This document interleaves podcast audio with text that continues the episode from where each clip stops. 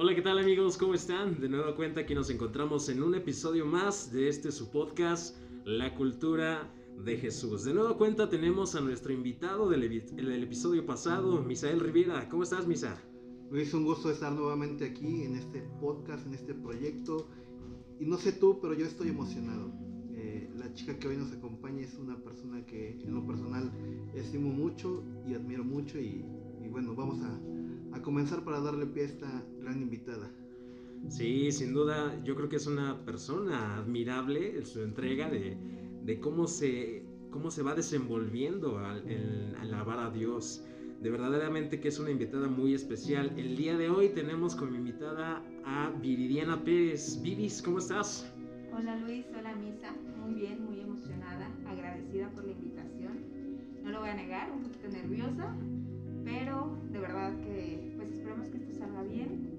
Sabemos que esto es un proyecto que apenas estamos iniciando, que es para la gloria de Dios y pues vamos a darle, ¿no? Vamos a empezar. Así es. Y bueno, Vivis, queremos conocerte, pero eh, vamos a empezar con Misa, quien nos va a dar las primeras preguntas. Misa, adelante. Sí, y algo con lo que queremos comenzar eh, realmente es conocerte un poco más, Vivis nosotros te conocemos ya un poco, pero para aquellas personas que no te conocen, dinos quién es Viridiana Pérez Maldonado y cómo es que Viridiana Pérez Maldonado llega a la iglesia y, comienza a ser parte de, de, este movimiento que muchos tachan de locos, pero el seguir a Jesús. Bueno, eh,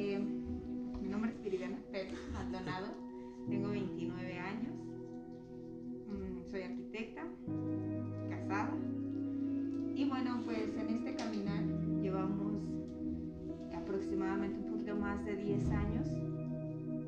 ¿Cómo empiezo a asistir a la iglesia? ¿O cómo empiezo a asistir o a formar, formar parte de este movimiento que muchos llaman locos? Y que, haciendo un paréntesis, no deberíamos de tomarlo como una ofensa. Realmente la, la palabra de Dios dice, ¿verdad? Que sí nos llaman locos y sí estamos locos por Jesús, pero que esta locura finalmente es la correcta, ¿no? De alguna manera. Entonces, ¿cómo empiezo a asistir? Mi papá desde hace muchos años, antes de que llegáramos nosotros a la iglesia, él ya conocía de la palabra de Dios por medio de un tío, pero mi papá asistía simplemente a estudios bíblicos dentro de un hogar, solo por investigación, por conocimiento, por cultura general, por conocer cuál era la cosmovisión, el estilo de vida de los cristianos después de mucho tiempo, le parece que es algo correcto, algo bueno, y es como empieza a introducirnos ya a toda su familia, hijos, esposa, a este, pues, a este movimiento, ¿no? esta transformación, este cambio de estilo de vida. Aun cuando recibíamos eh, estudios en el hogar, no asistíamos a la iglesia porque creíamos pues que también con eso bastaba, con eso era suficiente. Sin embargo, después de algunos años, pues nos llega esa revelación de parte de Dios que era necesario congregarnos en una iglesia, ser parte de ese trabajo en equipo, ser parte de esos eh, miembros del cuerpo de Cristo.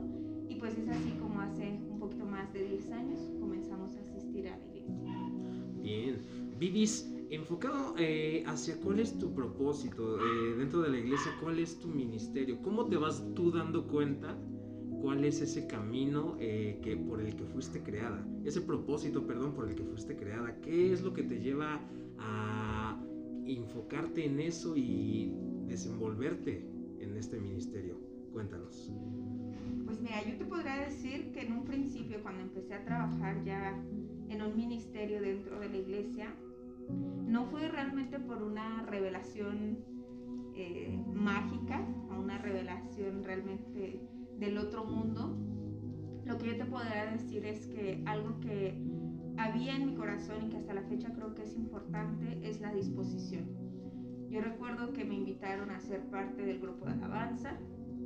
Jamás en mi vida había cantado en público, había estado frente a un micrófono. Sin embargo, eh, dijimos, bueno, bueno, lo pensé así, ¿no? Algo han visto en mí, eh, por alguna razón me están invitando. Y bueno, tuve la disposición de hacerlo. Pocos meses después me invitan también a ser parte del grupo de maestras de niños. Y bueno, me gustan los niños, sin embargo también pues nunca había dado clases, pero es algo que me gusta gustaba y también viene ahí la disposición. A lo mejor todavía no sabes este, completamente que es tu ministerio, esa es tu función dentro de la iglesia, pero hay una disposición. Y no solamente hay una disposición, sino realmente hay un interés por aprender, hay un interés por hacer las cosas bien, por hacerlo con entrega, hacerlo con amor y sobre todo hacerlo con ese agrado a Dios. Por supuesto, yo creo que pues es muy importante esa parte. Misa, te escuchamos. Sí, aquí quisiera agregar algo. Eh, yo recuerdo en, en aquella ocasión cuando a Viri se le hace la invitación, sinceramente se le hace la invitación porque había una carencia de voces, había una carencia de músicos en la iglesia en la que estábamos. Pero como bien dice ella, eh, una disposición. Ella en la vida se había subido a una tarima, ella en su vida había agarrado a lo mejor un micrófono para ponerse a cantar delante de tanta gente. Pero muchas veces dentro de, esta parte eh, nosotros nos estancamos y decimos, es que cómo yo voy a poder avanzar, yo cómo voy a poder hacer esto. Muchas veces el mismo miedo va frenando, le decimos a Dios, Dios úsame, Dios ayúdame y Dios va dando las oportunidades en nuestras vidas. Pero muchas veces el miedo es lo que nos frena, porque decimos, es que yo nunca he hecho eso o es que yo nunca eh, me he parado delante de una cámara, nunca me he parado frente a un micrófono.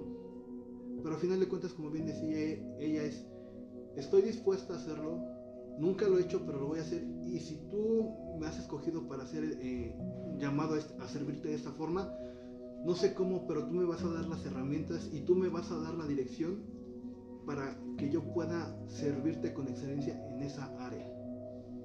Sí, por supuesto, pues yo creo que como bien lo dice Vivis, es parte de la disposición que tú tienes en el momento en el que te hacen, digamos, el llamado o la invitación para que tú puedas estar en esto.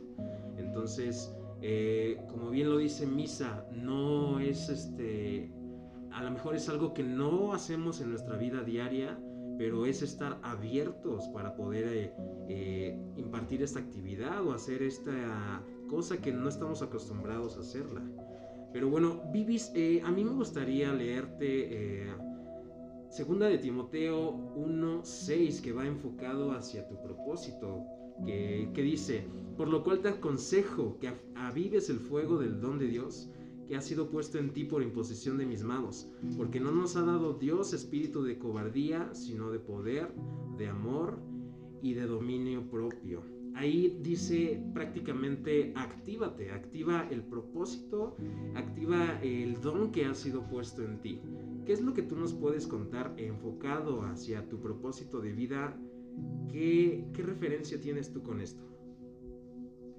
Pues sí, mira, el, Pablo es muy claro con Timoteo, aviva el don del fuego que Dios puso ya en ti. No le estaba ni siquiera pidiendo que buscara ese fuego, sino que avivara ese fuego. Yo creo que en el momento en que Dios nos llama es porque pone ese fuego en nosotros. Y puede ser una chispita apenas, pero que nos invita precisamente a decir, aviva ese fuego. Eh, ya se te impuso, ¿no? ya, ya lo tienes ahí, simplemente es como yo te decía anteriormente, es tener esa disposición, es tener ese deseo de crecer, ese deseo de trabajar, de tratar de hacerlo mejor. De si hoy lo hice bien, mañana lo hago mejor. Y si hoy lo hice mejor, mañana lo hago con excelencia. Entonces, ir buscando el avivar ese fuego de Dios, ¿no? Claro. Eh, como tal, es este el propósito por el que tú has hecho. Eh, digamos, ya en un plazo más adelantado, eh, sabemos que los planes de Dios son perfectos y los tiempos también son perfectos. En todo momento eh, yo creo que Dios no, no junta personas, sino que uno propósitos. ¿Tú cómo, cómo te empiezas a dar cuenta, a buscar esa persona con la que vas a compartir tu vida, en la persona que te va a apoyar en los momentos de lucha? y sabemos que todo esto es un proceso verdaderamente. Vivis, ¿nos pudieras contar cómo es que tú conoces a tu compañero de vida? Sí, mira, yo creo que una de las palabras que mencionas hace, hace un momento dices, ¿cómo buscas o empiezas a buscar a esta persona? Yo creo que eso es el problema de la generación, ese es el problema de muchos jóvenes y señoritas, que queremos buscar a la persona correcta y yo creo que lo primero en lo que nos tendremos que enfocar es ser yo la persona correcta. Trabajar en mí para yo ser la persona correcta. Porque muchas veces describimos a nuestro príncipe azul, a nuestra princesa, quien queremos, que sea fiel, que sea guapo, que sea lo que sea, pero no nos preocupamos por yo ser esa persona, por yo ser esa persona fiel, ser esa persona respetuosa, ser esa persona amorosa. Entonces creo que antes de buscar a alguien es trabajar en mí para yo ser ese alguien que alguien desea. Ahora, yo creo que a veces también estamos buscando o esperamos encontrar nuestra media naranja. Y no, somos seres completos. Cuando nosotros nos consideramos ya seres completos en todos los ámbitos, hablas en lo físico, en lo emocional, en lo espiritual, es cuando podemos eh, llegar a congeniar con la otra persona, con nuestro compañero de vida. Porque si seguimos creyendo esa idea de que somos media naranja, entonces es por eso que a veces estamos buscando a alguien complemente esa parte que a mí me hace falta, cuando realmente tengo que buscar en Dios esa parte para yo estar completa y entonces poder encontrar a alguien completo, que obviamente hacemos sinergia, que hacemos equipo y que somos finalmente ya una sola carne, que somos ese cuerpo en Cristo. Ahora, ¿cómo encuentro yo o cómo es que llega esa persona a mí a mi vida? Hay una, voy a mencionarlo así, hay una fórmula o muchos predicadores lo han dicho, que es una amistad larga, un noviazgo corto y un matrimonio eterno. Yo te puedo decir que a, mi esposo lo conocí hace 11 años, cuando entramos a estudiar la carrera, y siempre fuimos muy buenos amigos. Jamás, yo nunca lo vi como alguien que podría llegar a ser mi novio, como alguien mucho menos que podría llegar a ser mi esposo. Él tampoco, muchos años tampoco. Eh, pero yo te puedo decir que llegó a tal grado nuestra amistad que había días en que si yo me sentía bajoneada por la escuela, por cualquier otra situación emocional, tan solo el verlo a mí me alegraba el día. Y eso para mí era una amistad enorme porque con él también podía ser yo misma, con él no, no, no tenía yo que pretender ser alguien más, ¿no? simplemente podía ser yo misma. Salimos de la escuela y después de un año de haber salido de la escuela fue cuando nos reencontramos una vez más y es que empezamos ya como con una relación de, pues vamos a salir, ¿no? A ver qué pasa, tomar el café, vamos al cine, el helado y todo esto, ¿no? Entonces pues pasó lo que tenía que pasar. Eh, él no era tampoco, de hecho, cristiano, no era bautizado. Primero hicimos ese trabajo, ¿no? De, de buscar que, que él se entregara a Dios y después de tiempo de que él ya había entregado su vida a Dios fue cuando empezamos nuestra relación de noviazgo tardamos tres años de novios y pues decidimos obviamente ya después tomar esta decisión de casarnos. Pero algo que también les puedo decir es que a veces esperamos señales mágicas, señales de comedia. Eh, voy a confesar algo aquí que quizá nadie lo sabía, pero yo me acuerdo que hace siete, ocho años, un poco más, casi cuando entré a la iglesia, yo alguna vez pensé y dije, la persona que vaya a ser mi esposo, el amor de mi vida, la señal que le pido a Dios es que nos demos un beso bajo la lluvia. Sí. Bien romántico, ¿no? Sí, sí, sí. Y a veces eso le pedimos a Dios. Señales tan románticas y señales de una comedia romántica. Y no estoy diciendo que Dios no sea romántico o que Dios no vaya a hacer que encuentres a tu persona ideal en una escena romántica.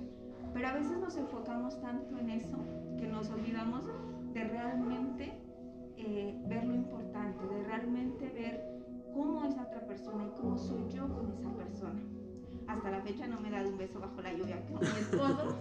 Algún día a lo mejor eh, tendremos el, el, privilegio de escenificar eso, pero no nos quedemos atorados en eso, ¿no? Eso es lo que puedo decirles. De hecho, eh, algo que complementando esto que, que comenta Vivis, quizá no ha tenido ese, beso romántico bajo la lluvia, pero yo recuerdo eh, una ocasión exactamente, estábamos en la iglesia y de pronto la veo platicar con su esposo, en ese tiempo eran amigos todavía, pero yo recuerdo perfectamente la escena.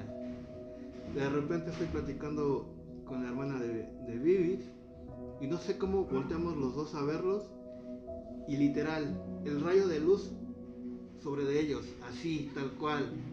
Y un brillo en los dos que yo decía, es él, es él, es él. Eh, y recuerdo que unas semanas después llega Vivis y me dice, es que creo que me siento atraída por alguien. y así como de, ¿y tú crees que no me he dado cuenta? ¿Tú crees que no, no, no me he podido sacar de mi mente esa escena donde te vi platicando con él?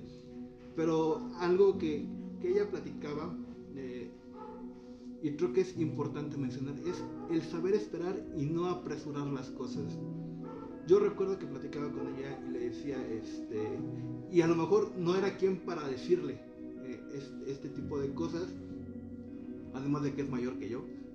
este, pero el cariño que siempre le he tenido, eh, no solamente ella, sino a su familia, eh, me llevó de alguna forma a decirle, Chaparra, vamos a esperarnos primeramente, no apresuremos los pasos, eh, no, que, no querramos correr, no quisiera que tiempo después te llevaras una decepción, vamos a esperar, como decía ella, vamos a encaminarlo precisamente que, Él venga a la iglesia con la, primeramente con la intención de conocer a Dios, de enamorarse de Dios. Y en la medida en que Él se vaya enamorando de Jesús, se va a enamorar de ti y tú de Él.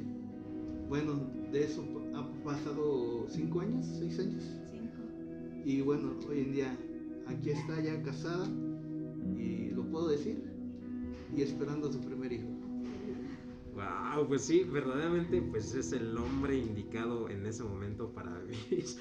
No sé, ahorita me imaginé la escena en la que le dice Vivis a Misael, siento algo, creo que siento algo por él. me imagino que te decían Ale y literalmente corazoncitos en el aire. sí.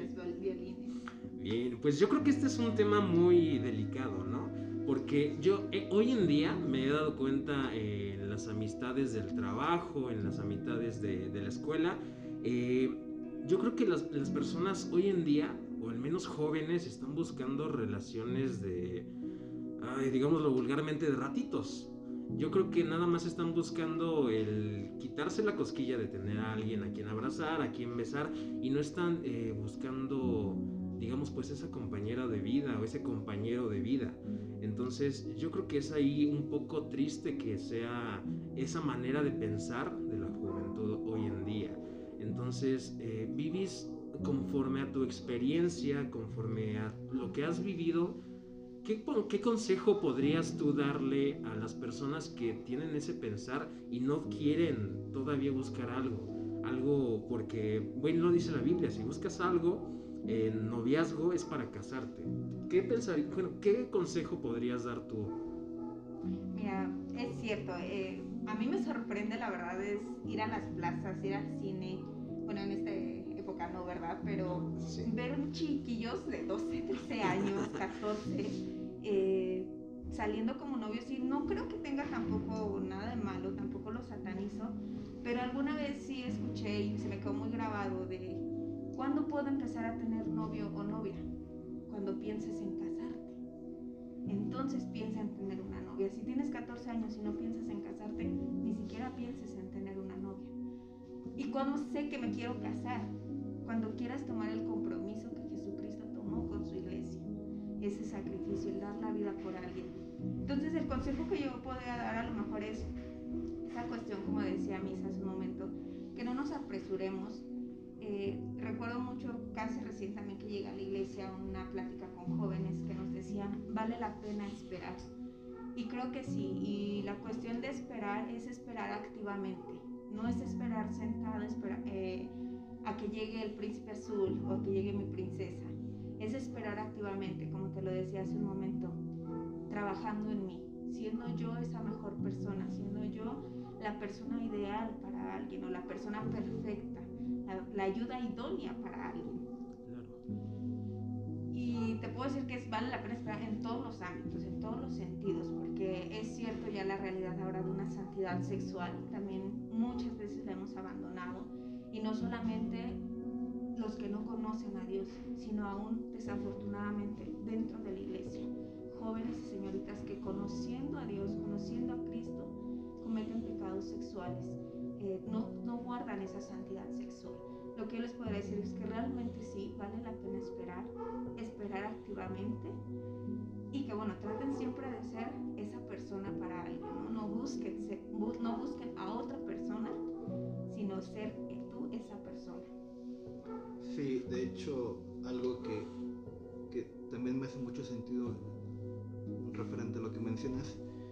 Eh, queremos correr, queremos correr, pero eh, mencionamos cómo saber qué es la persona indicada, ¿no? Bueno, primeramente yo creo que, y esto lo platicaba hace poco con, con mi líder de jóvenes, eh, él, él, nos decía, ¿cómo vas a saber?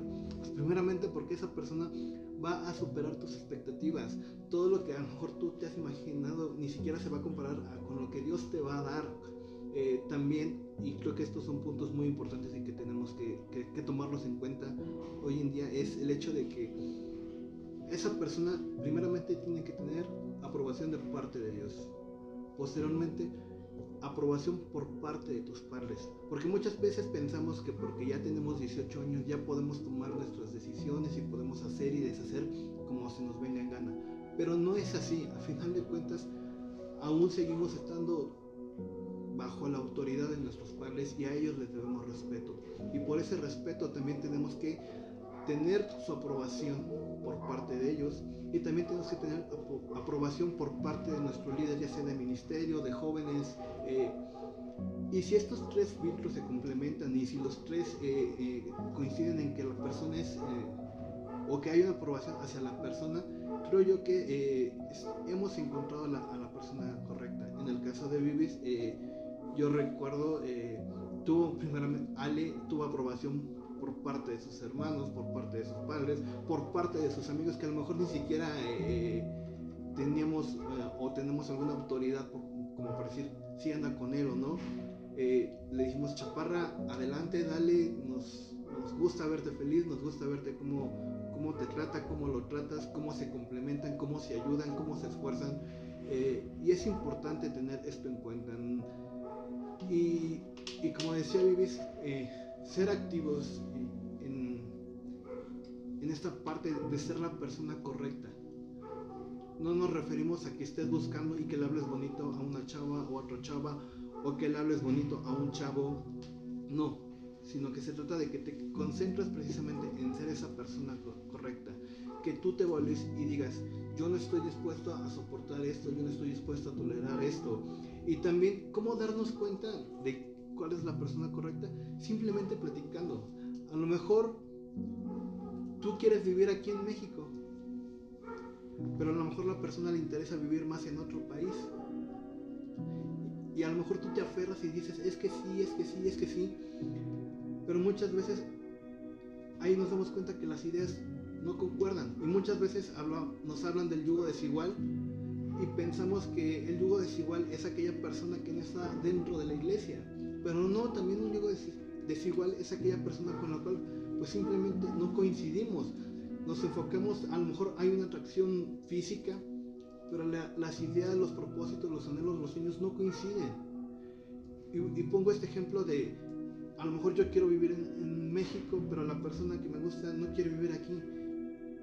Obviamente nos estaríamos dando cuenta que, pues que simplemente no es la persona correcta, porque son ideas totalmente distintas y totalmente diferentes.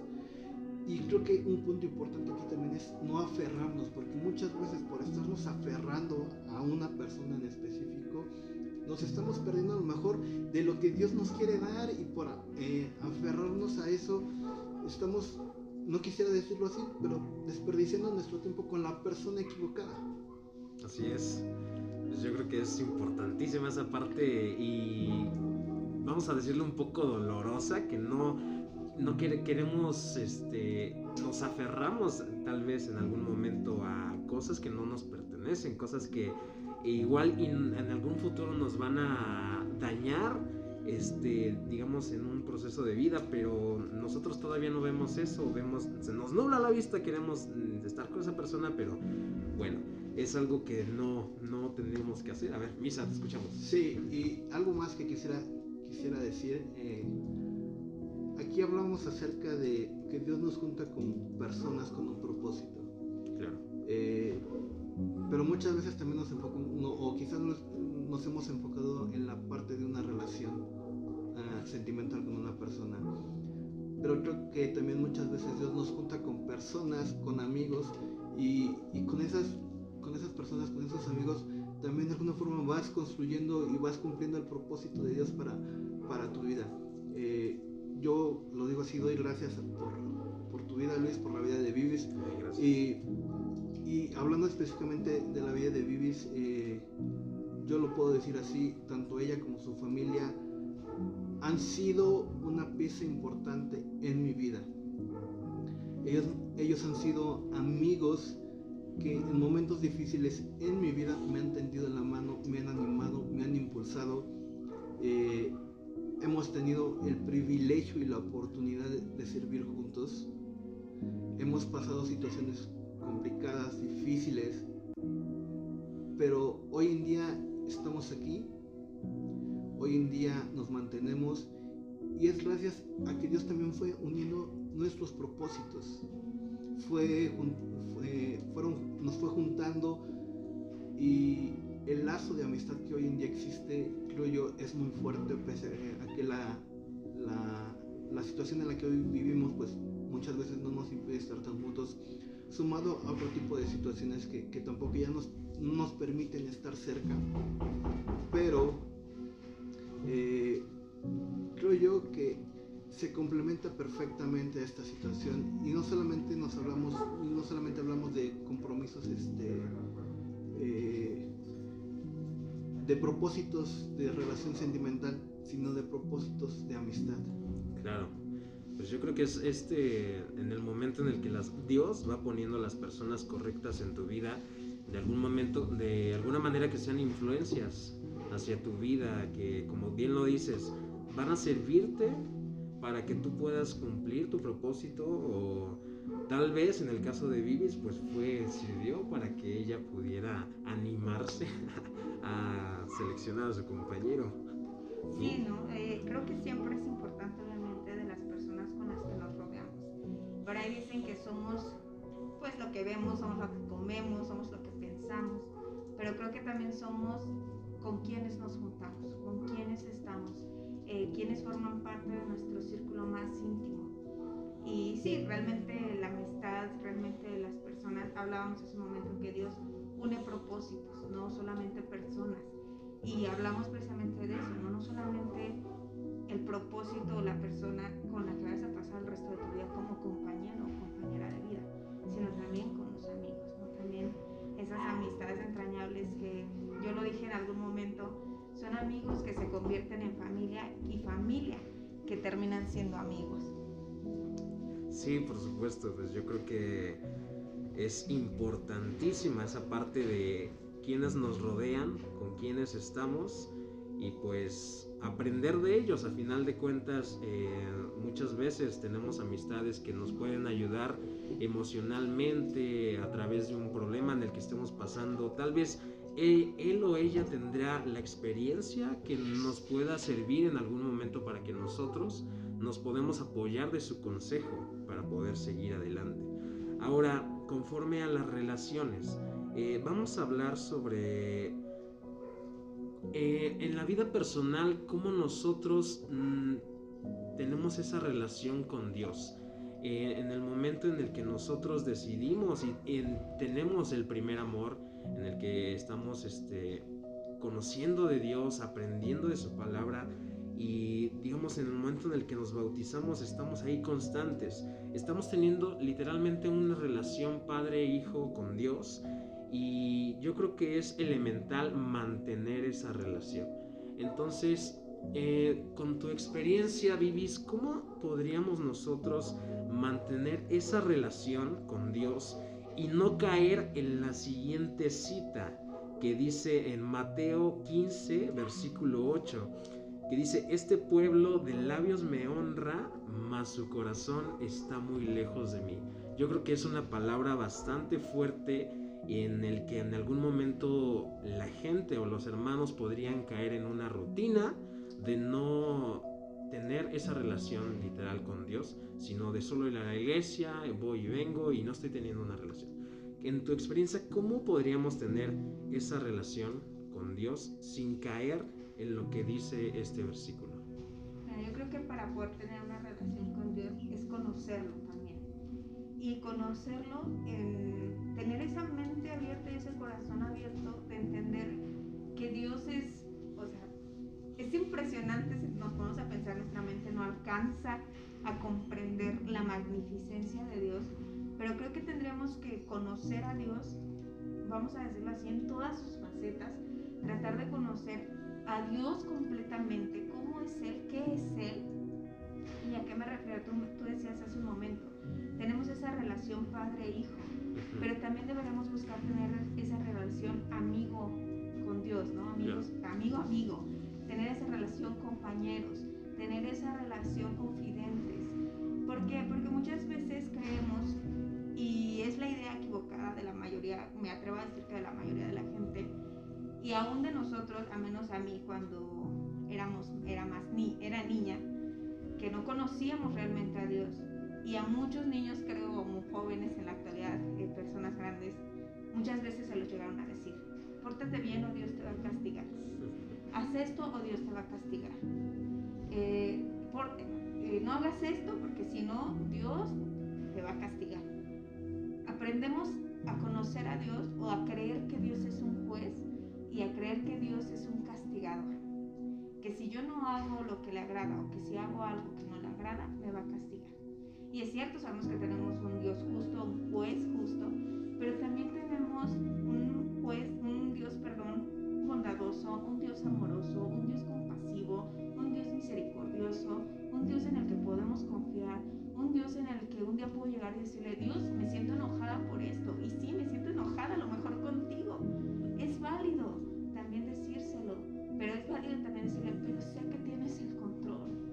Y te entrego mis emociones y te entrego lo que soy y te entrego mis pensamientos. Entonces yo creo que para poder tener una relación plena con Dios es tener, empezar a conocerlo en toda su amplitud, lo que es Dios, en todas sus facetas, en todo lo que es Él, y buscar esa intimidad con Dios. Porque muchas veces, tú lo decías en Mateo, eh, bueno, lo dice la Biblia en Mateo 15:8, de labios lo alabamos. ¿Por qué? Porque somos hijos de Dios, somos cristianos que sentimos que por ir al culto de los domingos estoy bien. Y que el resto de la semana no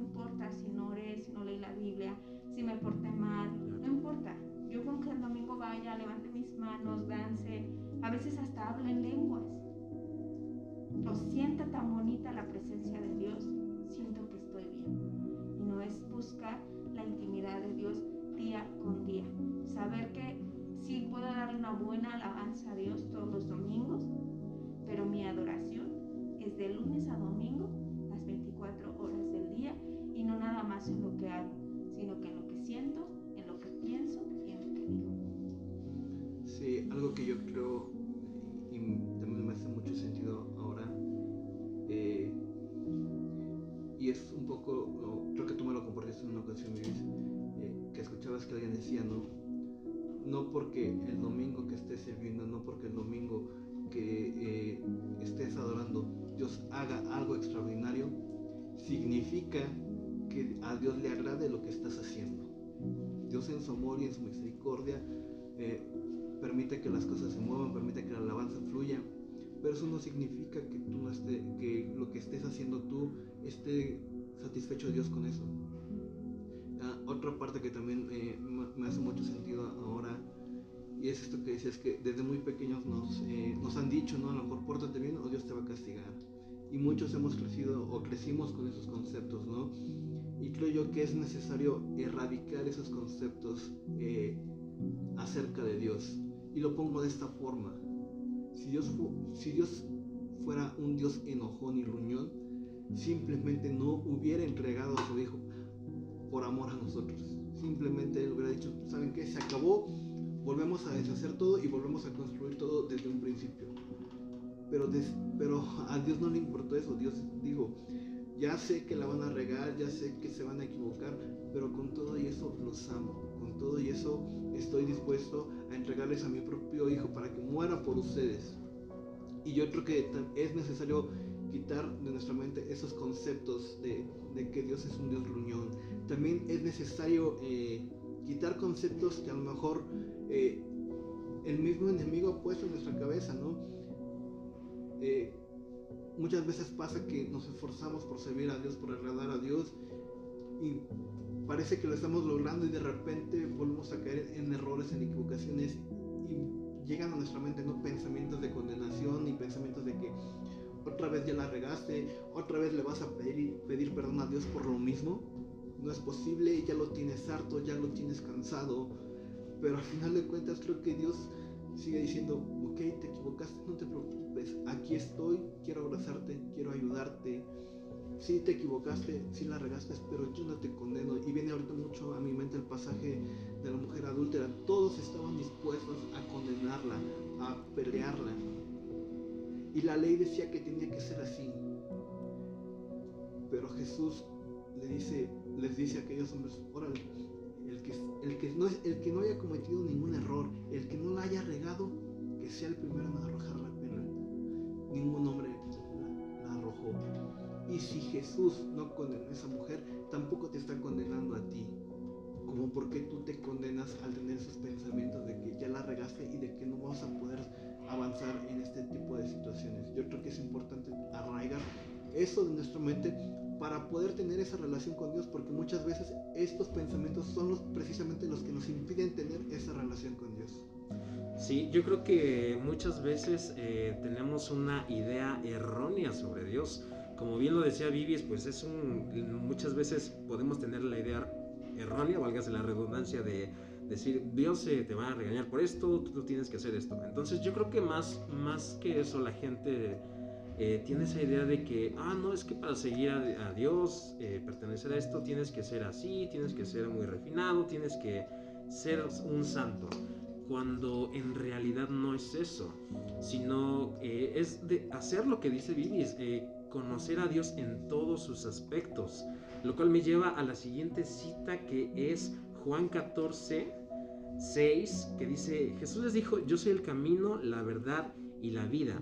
Nadie viene al Padre si no es por mí. Pero el 7 dice, si me conocieras, entonces también conocieres a mi Padre.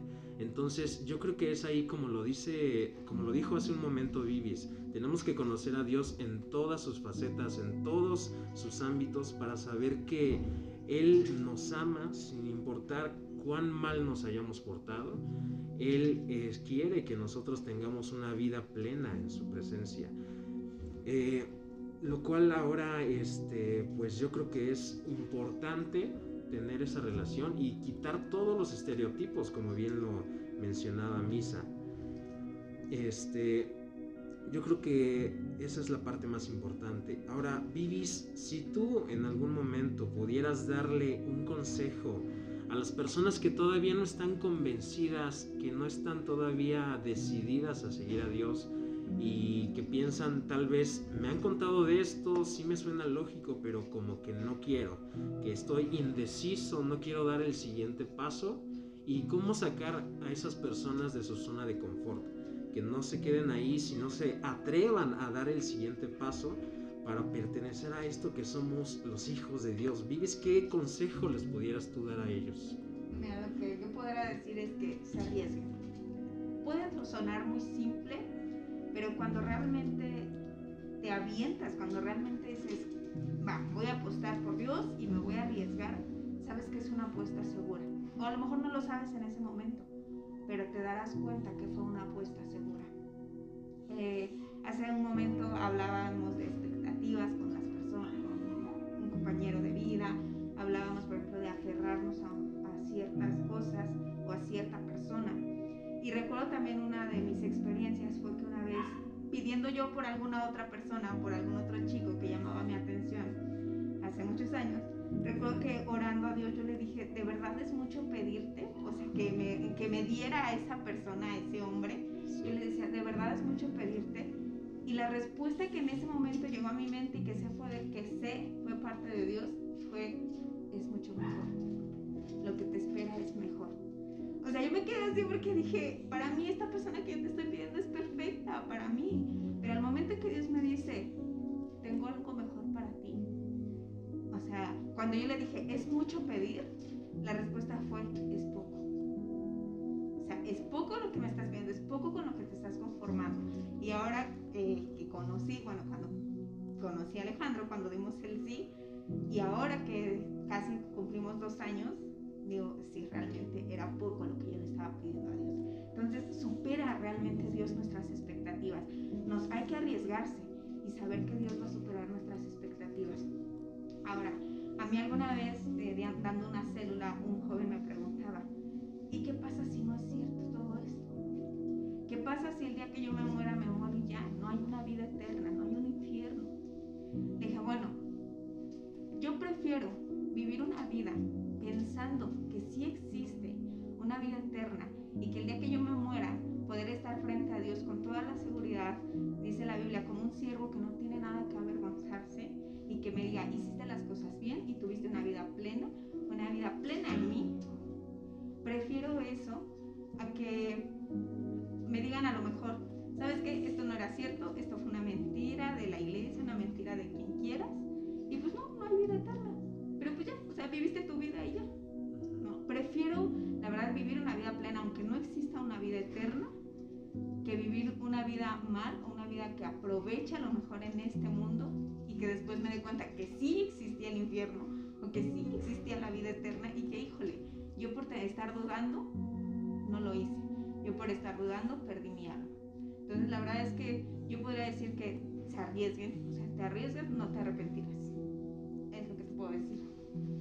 Sí, y un pasaje que llega ahorita a mi mente, que quizá eh, lo hemos enfocado mucho a, la cuestión de, de, los diezmos, las ofrendas, pero me gusta mucho una palabra, y esta es Malaquías 3.10, pero lo que me gusta una palabra en específica, pónganme a prueba. Prácticamente Dios te, te está retando que lo pongas a prueba. Dios te está diciendo, ¿Tú crees que no puedo hacer algo? ¿Tú crees que no puedo hacer algo por tu familia, en tu trabajo, en tu escuela, en tu situación económica? Dios te está diciendo, claro que lo puedo hacer, pero te está gritando, te está diciendo, ponme a prueba, tú pídeme. Lo que decía ahorita Viri, eh, pedía por un chavo. Y a final de cuentas, prácticamente ella puso a prueba a Dios y Dios le dio todavía algo mejor, superó precisamente esas expectativas. Y yo creo que sin duda es difícil abandonar nuestros sueños, nuestros anhelos y entregarlos a Dios. Pero algo que creo y estoy convencido totalmente es que es la mejor decisión que podemos tomar.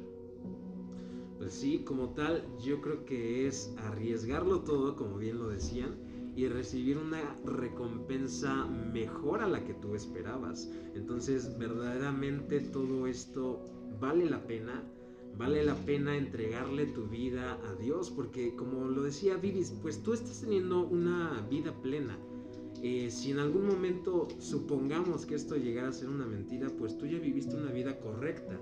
Viviste una vida en la que no, digamos, tuviste reglas, por así decirlo, porque Vamos a suponer un país que exista y no tenga ninguna regla, es un país que no va a funcionar, es un país que no va a superarse. Entonces yo creo que esa es una de las partes importantes que nosotros tenemos que vivir una vida plena, no solo por, eh, digámoslo, entregarle la vida a Dios, sino que es una vida correcta, es una vida en la que tú estás teniendo eh, digamos, los valores, estás teniendo una buena, un buen desempeño de vida como tal. Entonces, eh, como bien lo decíamos, pues a todas las personas que no están decididas todavía de entregarle su vida a Dios, pues es verdaderamente un privilegio que, que pudieran hacer esto, porque es algo que tiene propósito como tal. Y pues lo podemos ver en cada momento, porque la Biblia nos enseña infinidad de cosas, hay infinidad de historias que muchas veces se asimilan a las luchas que podemos estar teniendo en nuestra vida diaria. Y pues es un libro que te enseña a cómo superarlas, a qué hacer cuando venga el momento de dificultad, cómo superarlo a través de historias de personas que en su vida ellas pudieron lograr y superar sus expectativas. Entonces, es verdaderamente increíble todo esto. ¿Algo que quieran agregar todavía ustedes? Eh, pues yo solamente reiterar esta, esta parte, poner a prueba a Dios en cada área de nuestra vida, lo sentimental, lo familiar, mm, en el trabajo, en la escuela, en tu relación con tus padres, con tus amigos. Y iremos viendo cómo Dios puede ir transformando cada una de las situaciones. Quizá hoy en día estás pasando por situaciones complicadas más allá de la pandemia. Ah, creo que cada uno enfrentamos diferentes problemas cada día en nuestros hogares. Pero sin duda eh, me gusta mucho esta palabra. Ponme a prueba. Dios te está diciendo, ponme a prueba y yo te voy a a dar todavía algo mejor y voy a poder hacer algo, poder hacer algo mucho mejor en tu familia de lo que tú, tú te estabas imaginando.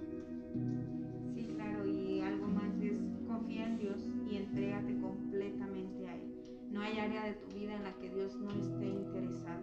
Aún en el hobby que tú creas que es muy absurdo, a Dios le interesa ese hobby y entrégate a Dios, entrega el control de tu vida porque conocerás y aprenderás que los propósitos de Dios y que los planes de Dios son perfectos y que son mejores que los que tú tienes. Por supuesto. Bueno amigos, pues es así como estamos teniendo este episodio del podcast La Cultura de Jesús con Viridiana Pérez. Vivis, muchísimas gracias por acompañarnos el día de hoy. De verdad que nos honras con tu voz al escuchar tu experiencia de vida. Yo creo que es una, un ejemplo, un modelo para seguir tal vez para muchas personas y de verdad que eso yo lo aprecio y lo valoro mucho. Misa, muchas gracias también por acompañarnos el día de hoy en otro episodio más. Eh, como lo habíamos comentado, yo creo que es uno de los invitados que van a estar de cajón. Entonces, pues muchas gracias por haber estado con nosotros hasta ahora 47 minutos. Muy bien. Eh, pues quedamos con esto despedidos. Muchísimas gracias por darle play a este, a este par de locos que están queriendo impartir la cultura de Jesús. Muchísimas gracias por estar con nosotros. Nos vemos en el siguiente episodio. Bendiciones.